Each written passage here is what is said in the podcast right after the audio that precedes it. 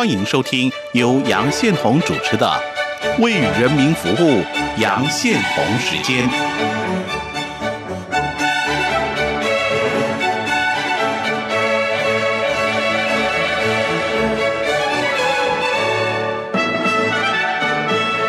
我是杨宪宏，大家好，这里是中央广播电台台湾之音，你现在收听节目《为人民服务》杨成时间。我们的节目播出时间是每周一到周五晚上十点三十分首播，第二天的凌晨零点十五分重播，也可以上网收听。我们的网址是三个 W 点 R T I 点 O R G 点 T W，欢迎大家上网收听。今天焦点访谈房的是台湾的专栏作家吴义军先生啊，号称要在二零二零打败星巴克，改当中国第一连锁咖啡店的瑞幸咖啡啊，十二日向美国证券交易所 SEC 自曝财务造假，导致在美国的 Nasdaq 的挂牌上市的股价当天就蒸发五十亿。美元啊，两个交易日暴跌超过八成啊。根据法界人士说啊，瑞幸咖啡董事跟高管恐怕要面临美国的证券交易监察会的调查，还有美国司法部证券诈欺刑事起诉，最高二十五年哈。在集体诉讼底下，瑞幸咖啡恐怕会遭索赔大概一百一十二亿美金呢。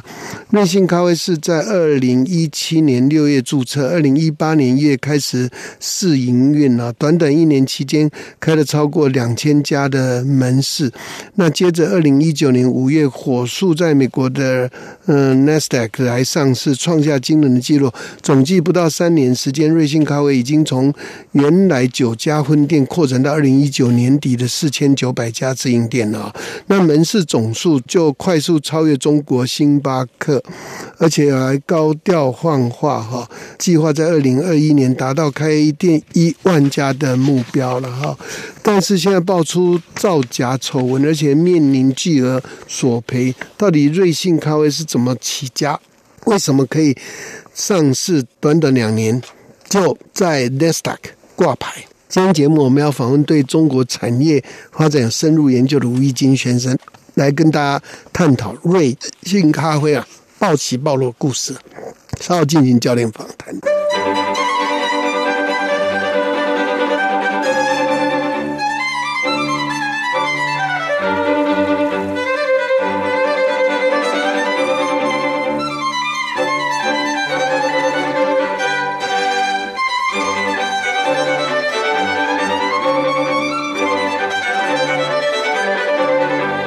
这里是中央广播电台台湾之音，现在收听节目《人民福养生时间》。进行焦点访谈，我是杨宪宏。今天节目要访问的是台湾著名的专栏作家吴一金先生啊。一金，请问你在电话线上了吗？有，是，谢谢一金。最近的访问都变成电话哈，天人永隔的方法。好，不过问题还是一样啊，我们还是要追根究底。中国星巴克之称瑞幸咖啡四月二日向美国的证券交易委员会啊。自曝财务造假，导致在美国 Nasdaq 的挂牌上市的股价当天就五十亿美金飞了，两个交易日暴跌超过八成。他为什么会自愿说出财务造假呢？瑞幸这个案子哦，他他蛮特殊的，因为他在这个呃四月二号，他自己跟 S 一美国的那个证券交易委员会。嗯，呃，自曝财务造假啊，然后他在一月三十一号，也大概就在两个月前呢，美国有一个很有名的放空的研究机构啊，叫浑水，他算是蛮知名的，在这个在这个投资领域啊，呃，而且他基本上他只要放空的研究，基本上都是他讲的几乎都是真的，他是很认真的一个机构啊。然后，可是他这个机构呢，他在一月三十一号，他做这个八十九页的报告哦，他的杀伤力太强了，他杀伤力太强了。因为瑞幸咖啡哦，它事实上，它从那个创办以来，它一直都是很有争议的一家公司哦。然后，在国内的专业的领域的呃法务啦，或是审计啦啊，会计审计方面，或是说像那个呃投资方面领域的人哦。其实很多业界的人也都不以为然哦。可是没有那么的专业的一个研究。可是浑水的这个 Mark Waters Research 哦，我跟各位报告一下，就是说它的那个内容啊，多么的令人惊讶啊！他花了三年的时间哦，他聘用了九十二位的全职工作者，一千四百一十八位的兼职工作者，收集两万五千八百多张的单据。超过一万小时的门店的录影，然后实地调查一万多位的消费者，来完成这一份。你说浑水啊？对，浑水。哦，这个规模很大吧？可是这个浑水研究哦，他也很真实。他说他不是自己研究的，他是取得匿名的重磅调查文件，内容详实。他们机构研究了这份报告以后呢？发现呢，它可信度非常高，所以呢，就用浑水研究的名义把它发表出来。这个一发表出来以后，整个那个瑞幸咖啡的高层哦，马上否认，否认了好几次。那边否认呢，就开始边洗白嘛哦，那可能就是因为里面就摆不平了。有两个原因，一个就是说浑水的这个起因，第二个就是说。他们里面啊，要把这些事情压下去呢，也压不下去。第三个，他们的审计会计师，或是说他们的相关的这个金融机构呢，他们也没有办法去压下去这件事情，他们也不不愿意签名背书，因为这个都是要附带连带的这个很严重的法律责任的啊。所以为什么说这件事情爆发出来以后呢？中国的呃比较权威的一些金融媒体呢，他们也有访问好几位律师哦，就是说。这个可能会经由这个美国的集体诉讼哦，可能会索赔高达一百一十二亿美元，也就是台币大概三千四百亿。嗯，啊，然后面临最高的刑期哦，是二十五年的刑期，这些高管都逃不过。所以为什么他们要自爆？就是说，他们再不自爆的话，他们可能就等别人来报啦。因为 OK OK，自爆的原因是怕被他爆。嗯，对他如果说呃。不赶快自爆，而且他自爆，他他主要自爆是这样子哦，他他把这个过错原完全推给营运长，哦，推给一个人，哦，他推给营运长啊，叫刘健，刀剑的剑啊，呃，还有他的团队哦，所以呢，他们对外的公开宣称是说，呃，由于营运长刘健跟他的所属的团队的造成的严重的损失疏失，从呃去年第三季以来啊，严重的疏失，所以呢。才造成这个问题，然后那个董事长还公开表示，第二天公开表示说他深表痛心啊，深表羞愧，然后嗯会负起最大的责任。那事实上呢，这个里面又有很大的故事哦。事实上，这个瑞幸咖啡的高层团队呢，他们都是资本老手，嗯，他们这个套路已经玩了好几次了，在中国，他们整个在中国叫做神州系哦。神州大陆的神州哦，神州系，所以中国有神州优车、神州租车啊这方面的这些企业，他们的做法都是类似的套路，就是说他们就是呃可能跟呃中金公司啦哦，跟那个呃中国的一些重要的投资银行或是美国的投资银行，这个客商关系是非常好的哦，而且他们里面有很多高层哦，其实比方说瑞瑞幸咖啡的执行长之前就是在这个神州。优车、神州租车，他们的这个整个公司里面就是高管的。那这整个头呢，就是这个陆正耀呢，就是这个瑞幸咖啡的董事长啊，年纪不会很大，他才五十岁左右而已哦。然后他们这个团队就是被报说，他们其实这种玩法已经玩很多次。所以当这个瑞幸咖啡在二零一七年创业，二零一八年开始呃试营运的时候呢，其实有很多这个中国的这个呃专业人士都已经等着要看好戏了。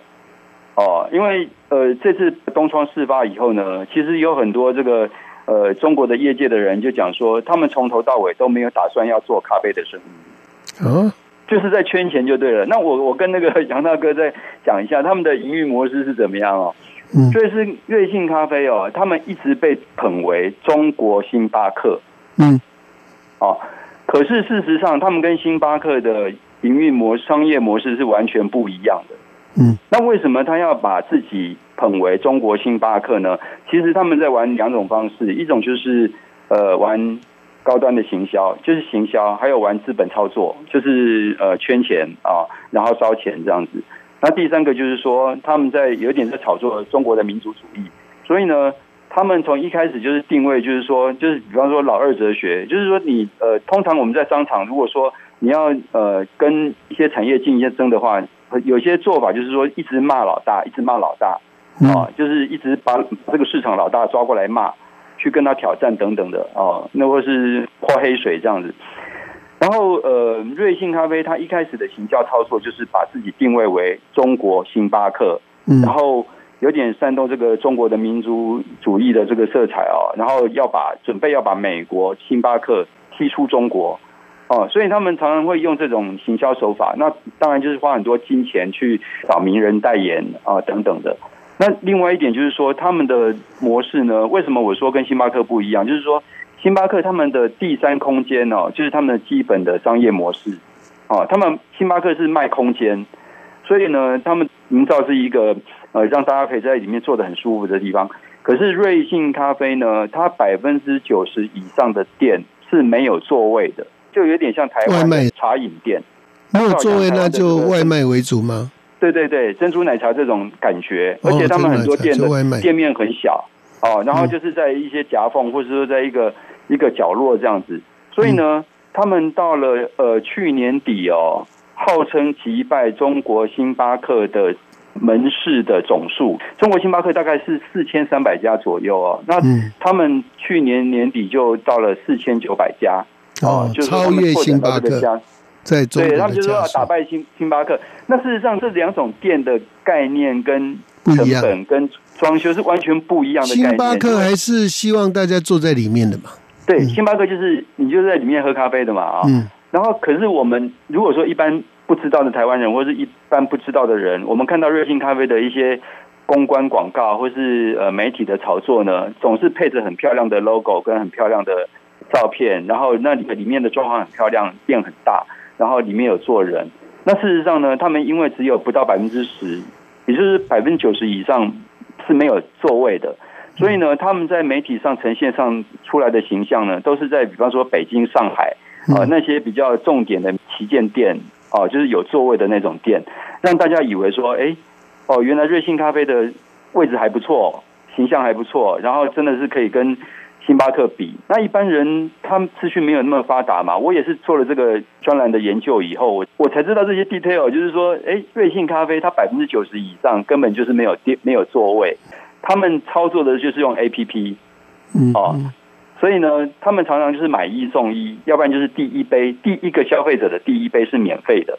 然后第二杯开始就是买一送一，然后单价要比星巴克便宜，然后三不五十，因为你买他们的咖啡一定要下载 APP，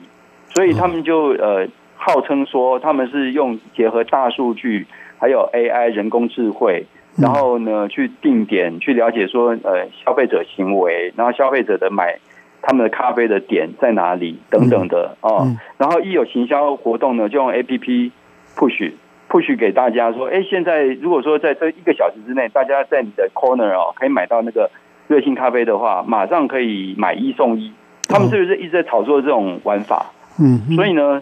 就让大家觉得说，哎，好像很很热卖这样的。事实上，他们卖一杯等于就亏一杯。哦，这里面都有很 detail 的的算法在里面，所以呢，我我说为什么他们第一个他们就是跟星巴克是完全不一样的东西嘛，有点像台湾的茶饮吧啊。那第二个就是说他们在炒作的这个形象的时候，他们把星巴克拿来当做一个比较的对象，然后又可以行销炒作啊。那第三个呢，他们在上市之前都已经跟一些美国的呃或是呃中国的一些重要的投资者大咖哦。他们都已经 A 轮融资都已经融好了哦，所以整个就是在玩一个资本操作的游戏这样。那为什么可以在那么快的时间到 Nasdaq 上市啊？对他们，因为呃，Nasdaq 上市就是说，第一个他们在上市之前呢，他们在 A 轮的时候，他们有有几个指标性的投资人啊，比方说贝莱德 （BlackRock） 哦，也也是叫黑石，嗯，黑石嘛哈，也是叫黑石集团嘛。然后第二个就是赫赫有名的新加坡主权基金嘛，GIC。啊，Government Investment Company，还有就是赫赫有名的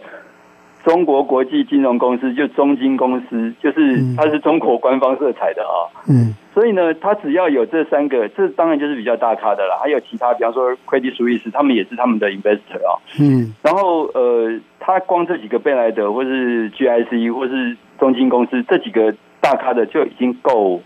赫赫有名了。那他们也深知道，就是华尔街相信的是什么样的玩法。所以我说，为什么他们他们都是资本市场老手，就是他们知道怎么去 A 轮要找谁，然后 B 轮呢，再加上全球。四大粮商的一个法国公司哦，那还有两个比较大的呃创投公司哦，什么 Melvin Capital 跟 Centurion Capital 啊，这些大咖进来，所以呢，其实就是说，第一个呃，他们的投资人是谁，这个是上市的一个要件之一。第二个，我们说为什么他们会相信市场会相信这个瑞士瑞信的这个神话故事哦？去年的六月呢，其实他在那个。美国上市是去年的五月十七日哦，那它上市满一个月左右哦，那个时候其实一上市第四天，股票就开始往下跌，就暴跌啊，因为它长期都是亏损嘛，它长期是大亏，非常大的亏损。然后美国的 CNBC 哦，就有在这个上市过一个月之后呢，呃，节末期过以后，他们就有做一个报道跟访问的，然后 Credit Suisse 的理由就是说。他们是技术驱动的新零售模式，有机会开发中国咖啡市场的潜在巨额商机。因为中国的咖啡的渗透率还不够，然后星巴克他们认为星巴克是显然做不到这一点，因为星巴克的成本压不下来，他们没有办法卖到像呃我们一般茶饮或者说瑞幸咖啡这种价位。对，然后再加上呢。呃，有些乐观的市调机构就认为说，中国人均咖啡消费量在二零一三年只有二十三亿美元，二零一八年八十二亿美元，其实已经成长了三点多倍了。到了他们预计到二零三零年会有两百六十一亿美元的市场。对他们就是当然就是市调机构啊。那可是这些市调机构，我觉得也都是当然可能有问题，有有林林总总的市调机构嘛啊。那这些市调机构是不是他们投资方背书的市调机构？这个都是华尔街的 mega 啦。我们之前也是在投资界也待了一阵子哦，就是说我们也了解，就是说这种，而且我们也经历，像我个人也经历过一个公司在 Nasdaq 上市的这个前后的这个过程。所以呢，你在讲这个 story，还有你的那个 A 轮、B 轮的投资者是谁？啊，这个其实才是 key。还有就是说，你的账心政商关系是怎么样，这些都是 key。那接着呢，就是等你自己都 你自己都不用开口，瑞幸咖啡的董事长自己都不用开口，等这些投你的人来讲故事就好了。因为这些帮你做承销的哦，或者说这些投资银行，或是等着要上市的人呢，他已经跟你站在同一国了，因为他希望你的公司是成功上市，他们才能赚到更多的钱嘛。所以这些包装跟这些那个行销呢。其实也用不着瑞幸瑞幸咖啡来伤脑筋的，因为在只要他那个只要他 rose 过了以后，他准备要上市的以后呢，他上市前后那个时候，这些承销商或者说这些投资银行或者这些大金主呢，其实他们都会教你要怎么样去通过这个上市的过程啊。所以这也这也就是说，华尔街被人家诟病很多的一个机制哦。另外就是说，他们华尔街为什么跟中国绑那么紧哦？这个在过去的一二十年。造成那么大的全球的这个问题哦，这其实都是具体而为，可以在这个瑞幸咖啡这个案例可以看得到，可以看得到啊。那这个会瑞幸这个可是这一次惨了哈，这个状况。对，这个这这个是很他所谓的自曝财务造假是哪一方面呢？哦，他就讲那个啊，他就讲他那个去年二零一九年伪造业绩二十二亿人民币啊。二十二亿人民币啊，大概是台台币的九十五亿。你你伪造你伪造一百块都不行啊，那你伪造二十二亿人民币，然后他他那个他消息，当然我们刚刚引言有讲到，一爆出来以后就马上暴跌嘛。那它里面包括什么 detail 呢？我这边可以跟各位稍微分享一下，就是他们里面的内容啊的夸大，就是比方说门市每日的订单量，每笔订单的商品数。啊，嗯，每笔商品的净售价，还有那个盈利的这个假象等等的啊，然后他们平均哦，他们从去年第三季开始伪造，平均每个门市的业绩，在去年的第三季虚增百分之六十九，第四季虚增了百分之八十八，啊，这是太夸张了啊。嗯 然后那个他们也卖一些轻食嘛，比方说他们卖咖啡啊，嗯然后也卖一些非咖啡的商品。那非咖啡的商品对他们来讲，他们认为说在财报上看起来就算是是一个比较有 potential 的一个地方，因为他们咖啡是有点像卖一杯赔一杯啊哦，那他们有些其他商品可以获利回来返回来。可是他们在第三季的那个非咖啡的其他商品贡献只有百分之六左右而已哦，他们的营业额只有百分之六左右，呃，其实才是非咖啡类的商品。那咖啡都是赔赔钱货嘛啊、对然后他们这个非百分之六的数字呢，他们把它夸大四倍，啊，对，也就是说它变成是比方说二十四百分之二这十四，财报是假的啦。对，这这里面后后来他们也承认了，因为东窗事发以后，他们就承认说，他们从去年第二季到第四季的营收都是假的，不要相信我们之前的财报了。他这个不是自己自毁公司了吗？这个对啊，可是可是我在文章的最后有提到啊，浑水研究啊，他说这些大咖都已经套现啦、啊，他把公司毁了没关系啊，他割韭菜是割一些中国投资人的韭菜，还有一些美国投资人的韭菜。这嗯董事长、执行长他们早已经直押兑现近半所以，所以可以全身而退吗？这太没公道了追？回来，追回来，那当然就是得不偿失。当然就是现在，因为我们现在要谈的是，现在是东方事发之后嗯，哦，但是人都在哪里啊？在中国哇，那还抓得到人就是了。只是说，问题是说这个事情呢，连人民日报都看不下去了哦。那新浪财经也也抖出来啊，就是说、哦这个董事长、执行长呢，他已经质押持股百分之三十跟百分之四十七。套钱哦，然后这个董事长的那个陆正耀的姐姐，嗯她把所有的持股全部质押，他们三个就是执行长、董事长、执行长跟董事长的姐姐三个人套现已经超过二十五亿美元，哎呦，二十五亿美元，七百多亿的台币哦，嗯。哦，所以而且那个这个还不是只有新浪财经的，把，这个都是在 follow up 混水的研究报告。那今年的一月初呢，彭博社他已经有报道说，那个瑞幸咖啡还有他其中有一个投资方的大股东某个呃那个创投公司啊，我这边文章里面是有写到名字，他已经成功套现约七点七八亿美元。也就是说，刚刚杨大哥讲说，那为什么他自己要自爆？他不是把自己公司毁了吗？他根本不，他不在乎这个公司啊，他根本不啊，这公司已经是他是要卖公司啊，这公司已经是也卖不了钱了，他们已经都套现了，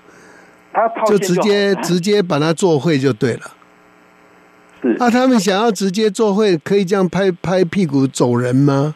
他如果没有东窗事发的时候，谁知道什么时候他们会做什么样的事情，或是说，呃所以果说没有东窗事发的话，你刚刚有提到，就是说他们其实这一种游戏已经不是只有这一次，过去也玩过。那过去玩的公司的的的东状况，有到 Nasdaq 或是到美国去上市吗？没有没有那么严重，没有没有这次那么夸张。他们的高管里面其实是有人因为这样子涉案，而且据我了解是有被所以，有有服过刑的。所以这个这个案子出现，我们先关心美国这一边了哈，因为 Nasdaq 嘛哈。嗯那未来这样是不是断了所有中国的公司到美国去上市的路吗？对啊，对啊，所以这件事情就是有趣的地方哦。这里面还有一个有趣的、很有趣的一个很有意思的地方，就是说这里面的这个中国的这些小粉红或是这些网民哦，是愚蠢哦，是可笑，是民族主义哦，是让人觉得非常的呃，我是觉得是蛮弱智的，蛮蛮蛮不可思议，因为他们一开始啊，就是很多这种，比方说呃，网络上的一些分析呢，就讲说瑞幸咖啡是民族英雄啊，他们收割的是美国 Nasdaq 的美国的投资人啊，等于是美国人花钱请中国人喝咖啡。嗯，啊，他们是这样在嘲笑美国的资本好市场。像美国的资本市场。对，可是后来呢，其实中国也有一些很头脑很清楚的一些专业人士，他们就写了一篇，他们就写了一些文章，就说，呃，各位同胞，你们不要哈、那个幸灾乐祸了，这件事情根本就是收割中国韭菜，根本不是在割美国韭菜，因为这下子所有的中资公司在外融资或是上市机会趋近于零，哦，嗯这个中国的商誉呢，在国际已经抬不起头来了。哦，谁敢让你上市啊？然后，然后投资人血汗钱呢，不是只有美国这些 Nasdaq 的投资人而已哦，哦，也不是只有这些。你说这些金主，那也就罪有应得，他他们本身就是共有点共犯的意味了嘛。嗯，哦，那可是呢，中国的这些，你看，他四五千家的这个门市，他们要养多少家庭？嗯，啊，那这些咖啡的他们的那个上下游厂商，有多少老实人在做他们的生意？他们其实都是很可怜的中小企业主，他们我不是说他们中小企业主很可怜，而是说他们被收割了，真的是很可怜啊！因为瑞幸咖啡它收割的不是只有中国的商誉，然后在海外融资的机会，或是呃以后中国包括这些几千家分店，对啊，几千家分店，还有在底层的这些员工啊，很多都是大学生在打工的啊，好像我们看到台湾的茶饮店一样，很多都是打工的。嗯，那个不是说，当然不是说此刻他马上就全部倒光。可是呢，他们现在很多还傻傻的在里面，就觉得说，因为陆正耀他第二天还大言不惭的在讲说，嗯嗯，要给那个小伙伴打打气哦，元气满满，真的是很不要脸。他就是在他们的那个社群网络上面讲说，表面上就装的好像自己是很很那个慈祥的老板啊，然后给年轻人打打气呀。那事实上，你口袋里面圈了多少钱？然后你表面呈现出这个样子，那这些那个年轻的这些，比方说这个门市的员工呢，他们也是很多也是，你看那个资讯就会觉得很好笑啊，就是每个人都好像很正向思考啦，很阳光啊，说啊我们一定可以挺得过的那一类的，就好像那个武汉肺炎那个在武汉的这些，就是很虚假的这种。很虚妄的一种正向思考里面，他们根本搞不清楚什么状况，还有大货已经顶头了啊！所以呢，那还有一个情况就是说，第二天就开始挤兑哦，挤兑就是像之前那个 OFO 啊就是那个共享单车，共享单车那时候就是有储值嘛哦，那那个整个中中国的这个呃 Internet 的这个嗯这个骗术哦一再的发生，圈钱这种骗术一再发生，OFO 那时候倒的时候呢。也是一堆人的那个储值金就拿不回来嘛？那你看那个瑞幸咖啡也一样啊，他们那个 A P P 里面也是储一些钱在里面，然后呃可以扣钱啊喝咖啡等等的。结果呢，第二天出事的第二天呢，就爆发挤兑的消费，就是各个门市呢，就是大家排队在买咖啡，大家排队买咖啡，因为不买白不买啊，不知道什么时候这个店真的就是不见了。嗯。哦，那这个就是有的人就会知道说，哦，这个就是在挤兑式的排队。那有些人，有些人就会起哄说，没关系啊，瑞士瑞幸咖啡还是老神在在啊，我们还是在很开心的在喝咖啡啊，等等的。也就是说，中国的这个危机到来啊，很多人都还不知道到底那个前面的海啸已经来了，然后还在那边岁月静好哦，还在还在那个，然后自己被割的韭菜，自己还不会痛哦，还不知道自己发生什么。看头毛，唔知生西门。啊，好，所以对，是今天非常感谢啊，因为这个故事这实在是太精彩了。我们今天访问的是台湾的专栏作家吴义军先生，谢谢义军带来这个故事，谢谢谢谢，谢谢大家收听，明天见。好，谢谢。